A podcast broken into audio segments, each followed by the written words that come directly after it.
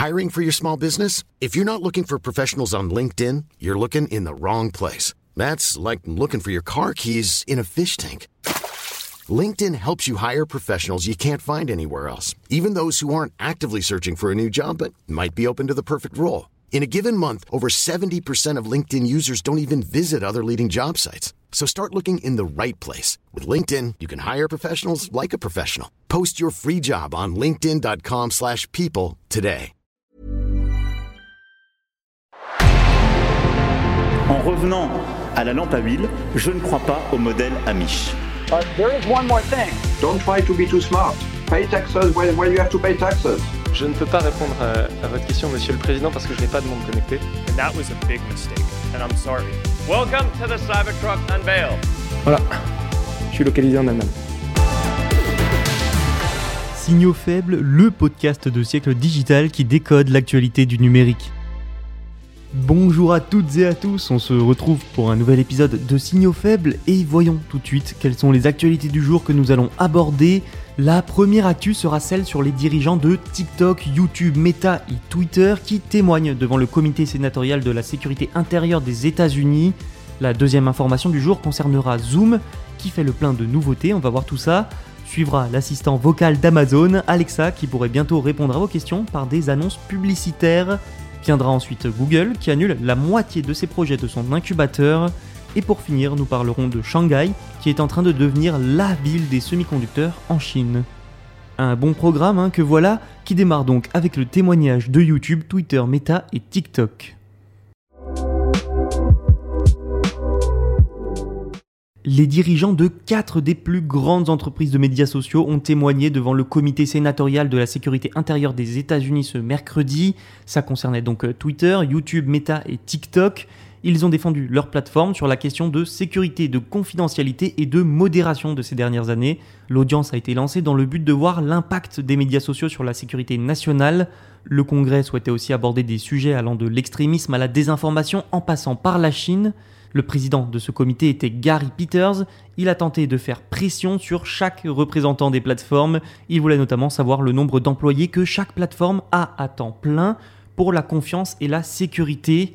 Et, aux grandes surprises, chaque entreprise a refusé de répondre. Toutes sauf une, Twitter. Son représentant Jay Sullivan a affirmé que l'entreprise compte 2200 personnes travaillant sur la confiance et la sécurité sur Twitter. La modération sur les principaux réseaux sociaux est souvent au cœur de polémiques et pointée du doigt comme étant insuffisante.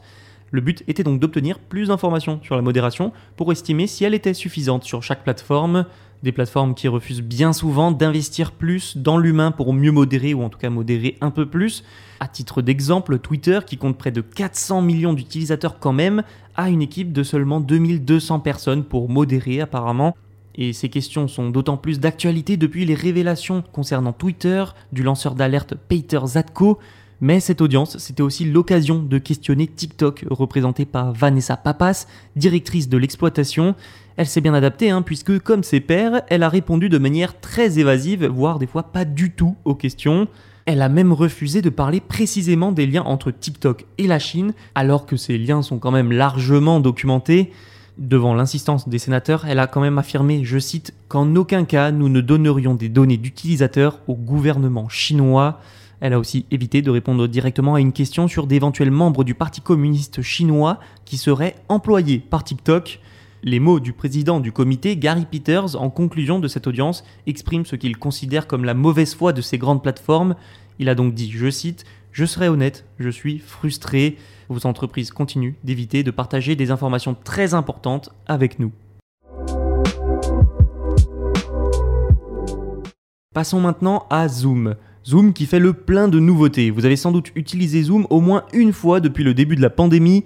Son nombre d'utilisateurs a juste explosé avec l'expansion du télétravail et les confinements.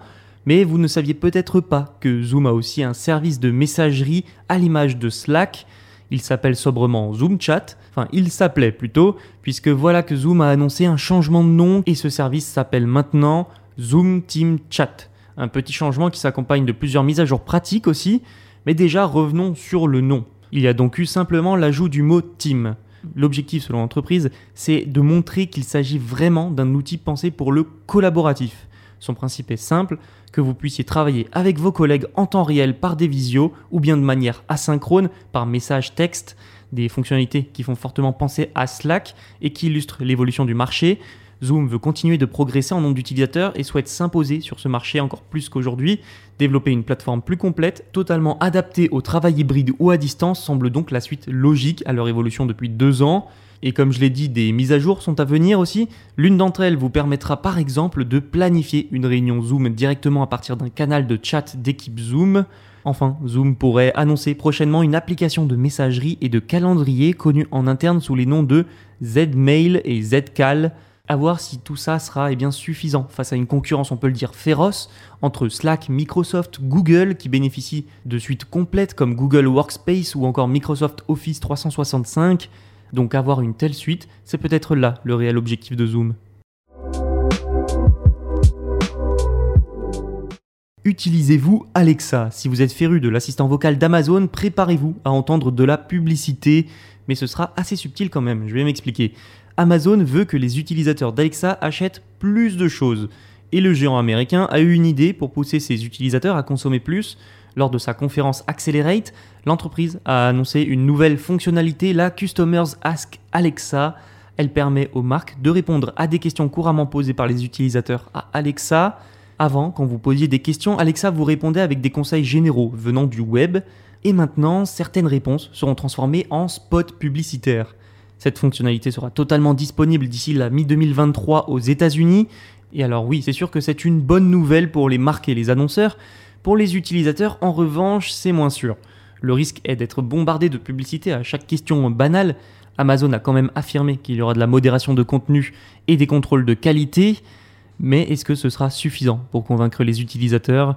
Si ça pourrait booster dans une certaine mesure hein, les ventes sur Amazon et sur d'autres sites, il faut quand même nuancer cet impact. Seuls 11% des propriétaires d'Alexa ont par exemple réalisé des achats par commande vocale en 2020.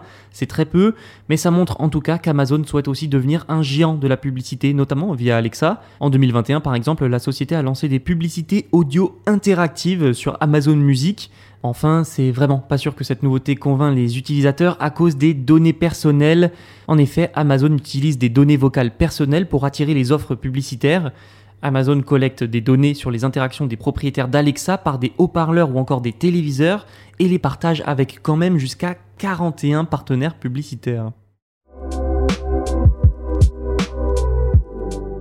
C'est la crise même pour les géants du numérique et Google n'y échappe Depuis quelques mois, il y a un fort ralentissement de la croissance des ventes publicitaires, secteur vital pour Google, c'est le moins qu'on puisse dire.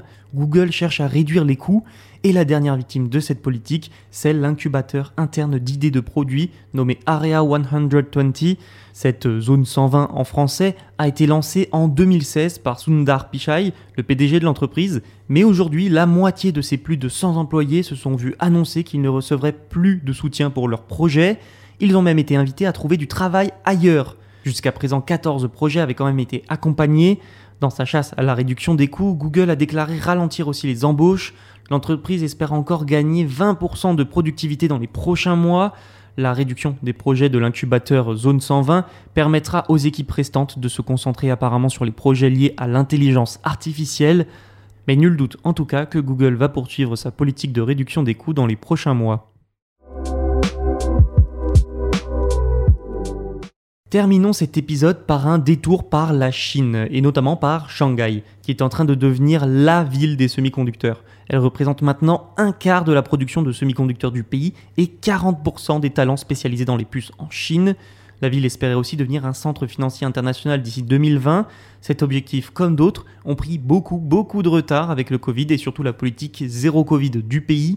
Shanghai a d'ailleurs subi un confinement draconien, c'est le moins qu'on puisse dire, de deux mois cette année mais ça ne l'a pas empêché de devenir un centre pour les semi-conducteurs. Elle héberge notamment le meilleur fabricant de semi-conducteurs du pays, Manufacturing International Corp, et Shanghai Microelectronics, le fabricant le plus avancé de Chine technologiquement. Au total, la taille du marché de l'industrie des semi-conducteurs de Shanghai a atteint pas moins de 250 milliards de yuan en 2021, soit environ un quart du total de la Chine et l'équivalent, pour vous donner une idée, de 35,8 milliards d'euros. Il faut quand même dire que la ville et le gouvernement chinois ne ménagent pas leurs efforts pour attirer entreprises et talents de ce marché. Les responsables de Shanghai ont par exemple mis en place des allègements fiscaux et pendant le confinement, les entreprises de semi-conducteurs étaient prioritaires pour la reprise de la production. Ce développement de Shanghai permet aussi à la Chine de renforcer son indépendance sur ce marché, mais la ville comme le pays doivent malgré tout faire face à des restrictions et sanctions américaines de plus en plus fortes sur le marché des semi-conducteurs. Voilà pour les actualités du jour, j'espère que cet épisode vous a plu. N'oubliez pas que vous pouvez écouter les autres épisodes sur siècledigital.fr et sur les plateformes de streaming. À demain. Planning for your next trip? Elevate your travel style with Quince. Quince has all the jet-setting essentials you'll want for your next getaway, like European linen, premium luggage options, buttery soft Italian leather bags, and so much more. And it's all priced at 50 to 80% less than similar brands. Plus, Quince only works with factories that use safe and ethical manufacturing practices. Pack your bags with high-quality essentials you'll be wearing for vacations to come with Quince. Go to quince.com slash trip for free shipping and 365-day returns.